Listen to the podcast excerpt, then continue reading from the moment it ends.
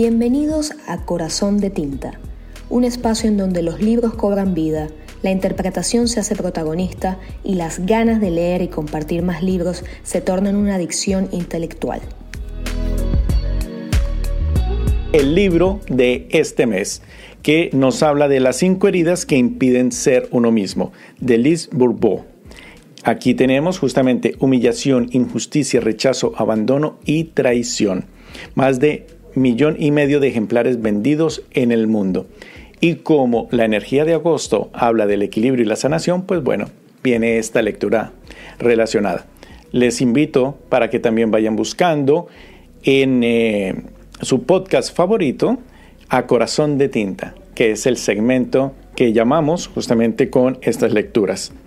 Les voy a leer entonces una primera parte que dice así. En su página 34 nos dice, el progenitor del mismo sexo tiene el papel de enseñarnos a amar y amarnos y darnos amor. El progenitor del sexo opuesto nos enseña a dejarnos amar y a recibir amor. Y en su página número 41 nos dice, si te ves con la herida de rechazo, es muy importante aceptar que, aun si tu progenitor de verdad te rechaza, es tu herida que no ha sanado la que en realidad atrae hacia ti a este tipo de progenitor y este tipo de situaciones.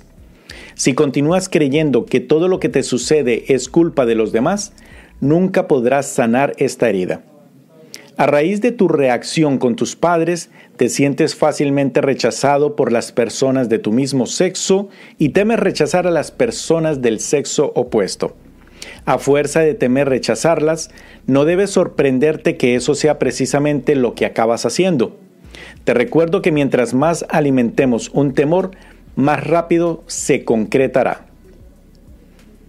Así que, ya sabes, recuerda, mientras mayor sea la herida de rechazo en una persona, más atraerá circunstancias para ser rechazado o para rechazar a los demás. Dicho en otras palabras, lo que se resiste, persiste.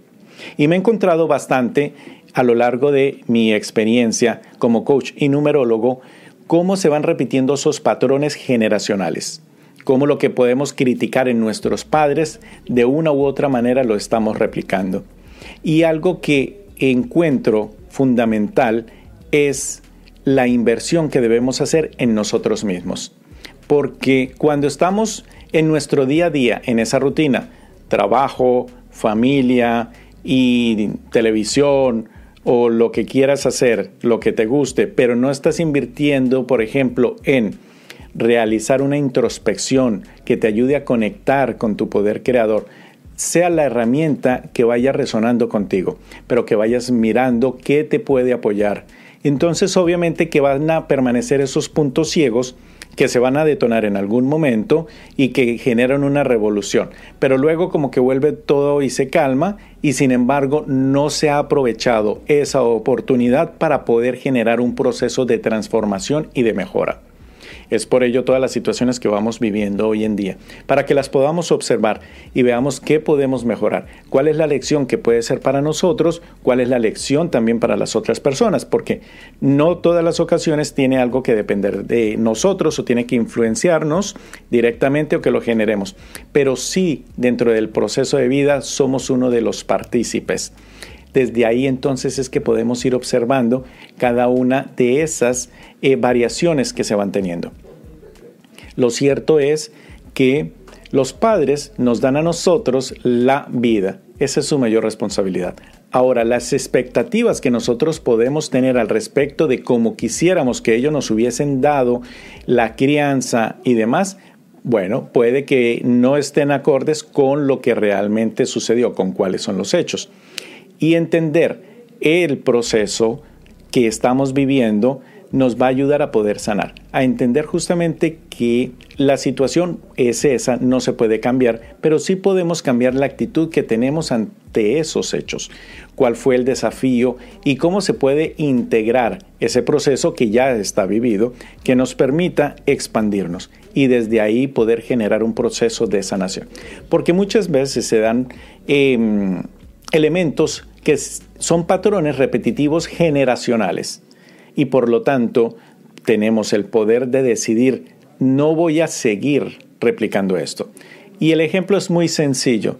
Tú puedes preguntarle a una persona eh, acerca de si le gusta beber y te va a decir, no bebo porque mi padre era alcohólico. Pero otra persona te puede decir, yo soy alcohólico porque mi padre era alcohólico. O mi madre también. Cualquiera de los dos ejemplos se sirve. Entonces ahí tú puedes observar que no necesariamente es desde la fuente, sino también el cómo nos podemos preparar y cómo manejamos esa coherencia y el para qué de cada uno de esos eh, procesos. Así que en este primer libro nos está hablando, en este primer texto de este libro que les traigo en esta semana, nos está hablando acerca de esas heridas que están ahí presentes y si no nos damos el permiso de sanarlas, si resistimos, por ejemplo, ante una em, relación con en nuestros padres o con alguna otra persona y lo mantenemos ahí presente, no me cae bien, no me gusta, no quiero estar con él, igual lo tenemos en el pensamiento y por lo tanto es algo tan sencillo como si colocamos la mano en una pared, que es la resistencia ante esa situación, pero se mueve y nosotros mantenemos la mano ahí pegada, porque seguimos conectados en pensamiento con esa situación. Entonces se va moviendo y seguimos ahí pegados. Por lo tanto, ahí vamos a persistir en ello, vamos a resistir con ello y persiste. Entonces no nos desconectamos de ello. Así que la invitación es a que en este tiempo hagamos una introspección acerca de qué es lo que hay un poco más profundo. Vayamos más profundo cada vez para que la sanación llegue a esa raíz y que nos permita, en definitiva, ser nosotros mismos.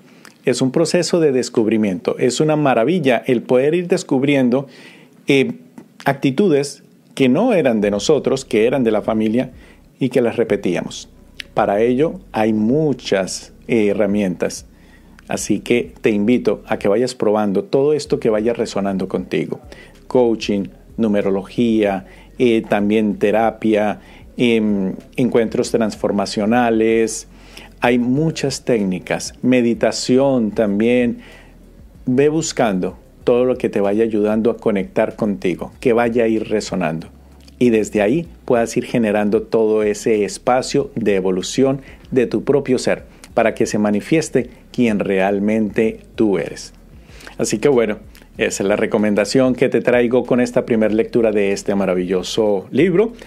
Vendremos la otra semana con un poquito más acerca de ello. Esto fue otro podcast de Corazón de Tinta. Si te gustó este episodio, regálanos un like y compártelo con quien quiera convertirse en un adicto a los libros como nosotros. Los esperamos en otro espacio para seguir dándole vida a los libros.